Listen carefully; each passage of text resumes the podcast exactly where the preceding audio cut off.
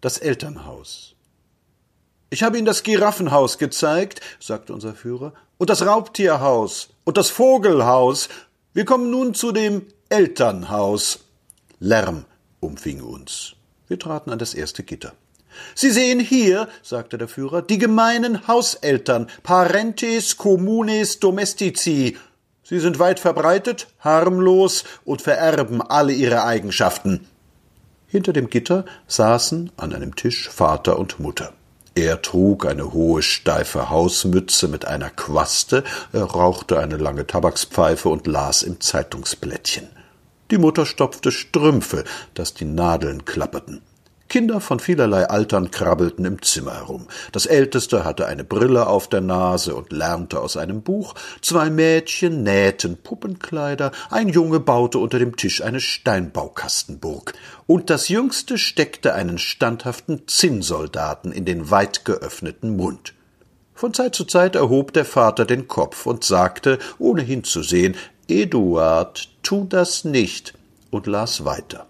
Und die Mutter sagte dann, aber Papa, lass doch die Kinder, worauf alles seinen ungestörten Fortgang nahm. Wir schritten zum nächsten Gitter. Dies, erklärte der Führer, sind die Eltern mit der Affenliebe, parentes simiarum modo amantes. Zunächst sahen wir nur die Eltern. Sie standen um irgendetwas herum, was zunächst verborgen blieb, und schützten es mit ihren Armen und drückten daran umher.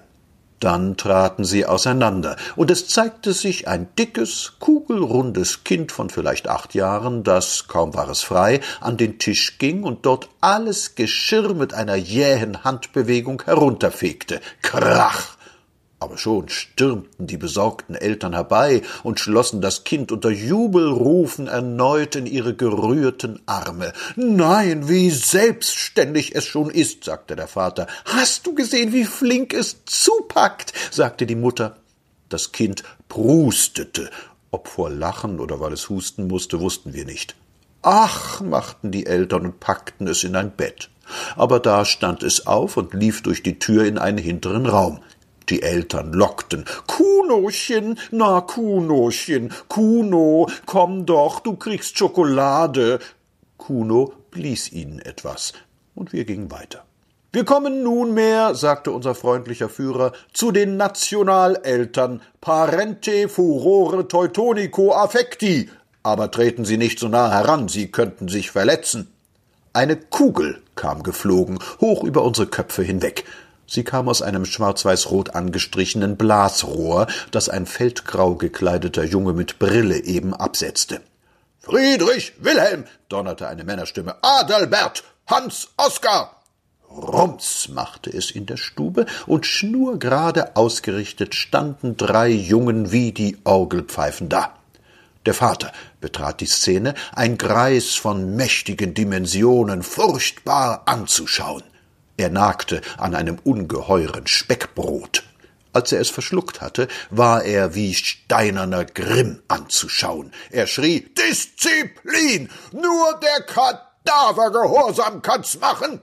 Nieder mit allen Nichtdeutschen, piepste der Jüngste. Schweig, bevor ich dich frage, rief der Vater in erschrecklichem Bass. Aber hast's brav gemacht.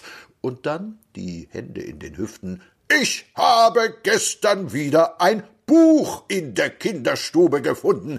Wenn mir das noch einmal vorkommt, Bleisoldaten spielen sollt ihr, Griffe kloppen, Felddienstübungen machen zur Ertüchtigung der Jugend. Mama geht als Krankenschwester mit. Ein Buch, Rasselbande, Potz, schwere Brett, Höllendunner. Wir konnten ihn noch hören, während wir schon weitergingen.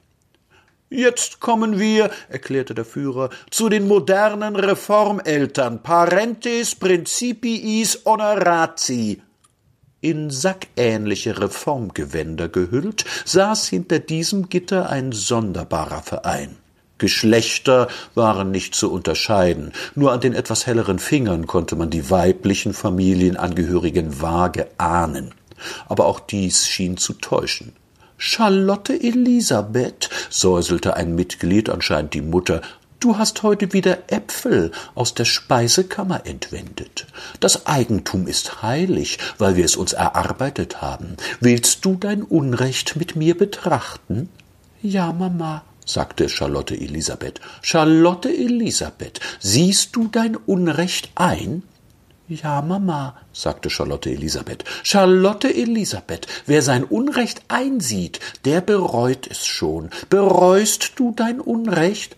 Ja, Mama, sagte die Äpfel-Charlotte. Ich entsühne dich, mein Kind. Paul! schrie die Mama. Paul hatte dem Schaukelpferd den Schwanz ausgezogen und war damit beschäftigt, ihn sich zum Skalp aufzuputzen. Paul, sagte die schon wieder gefasste Mutter, auch Schaukelpferde fühlen wie du den Schmerz. Dabei war es mit unserer Fassung zu Ende, und froh wallfahrten wir weiter. Hier sehen Sie, sagte unser Führer, die alleinstehende Hausmegere Mater Terribilis. Hurr, wie sauste da hinter dem Gitter jemand durch die Stube. Laut knallten die Türen, und wir hörten einen schrillen Sopran. Marie, Marie, habe ich Ihnen nicht schon tausendmal gesagt, dass die Staublappen nicht in die rechte Schublade gehören? Marie, wo ist mein Schlüsselkorb? Marie, der Korb, wo ist Bubi? Marie, wo ist das Kind? Das Kind, der Korb! Und aus einer Ecke kroch mit toten, traurigen Augen ein kleines, verwahrlost aussehendes Geschöpf. Ein Kind. Nein, ein Opfer. Wir gingen weiter. Hier, sagte der Führer lächelnd, muss ich die Herrschaften bitten, den Mann nicht zu necken. Es ist das der kleine Haustyrann, Pater Tyrannicus. Nein, wir neckten nicht.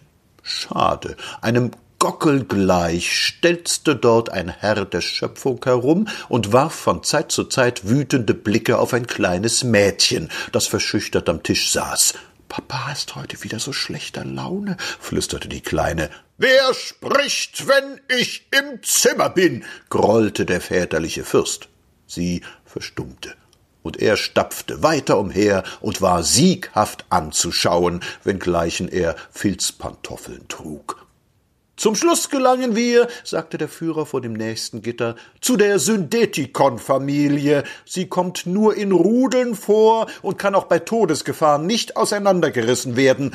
Man erzählt sich wunderbare Geschichten von ihrer Anhänglichkeit. Ihre Angehörigen schätzen einander wenig, hocken aber dessen ungeachtet stets zusammen. Sehen Sie. Wir sahen. Hinter dem Gitter saßen ungefähr acht Personen und gähnten. Die kleine Ellen erwartet mich um zehn, sagte der Älteste und zog ungeduldig, aber heimlich seine Taschenuhr. Wie gern ginge ich heute ins Theater, flüsterte die erwachsene Tochter.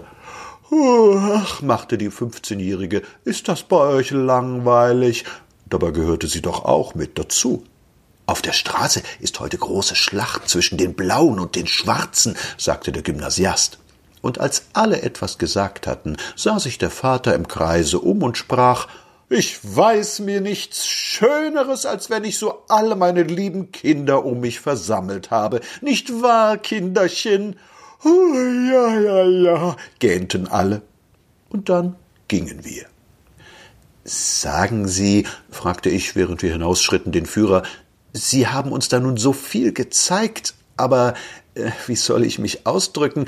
Sie meinen, ob es nicht auch vernünftige Eltern gibt? So etwas Ähnliches wollte ich allerdings sagen. Kommen Sie, sagte er ruhig und zog mich an der Hand aus dem Elternhaus fort in den Park. Der Abend dämmerte, die Bäume rauschten im Winde. Kommen Sie, sagte er. Und wir gingen, bis wir an ein kleines weißes Häuschen kamen. Wir schlichen uns heran und wurden nicht gesehen und nicht gehört. Vor dem Haus saß ein blondes junges Weib mit ungemein lustigen Augen. Vor ihr im Sande raffte ein kleiner Junge seine Spielsachen zusammen. Er hatte einen frech gedrehten Haarbusch auf dem Kopf und einen kleinen dicken Bauch. Er schnaufte erschrecklich, weil er so viel zu tun hatte. Die junge Frau ging ins Haus. Peter, rief sie, Peter! Und Peter wackelte aufjauchzend hinterdrein. Ich sah den Führer an. Er nickte. Das sind meine, sagte er leise. Die werden nicht eingesperrt.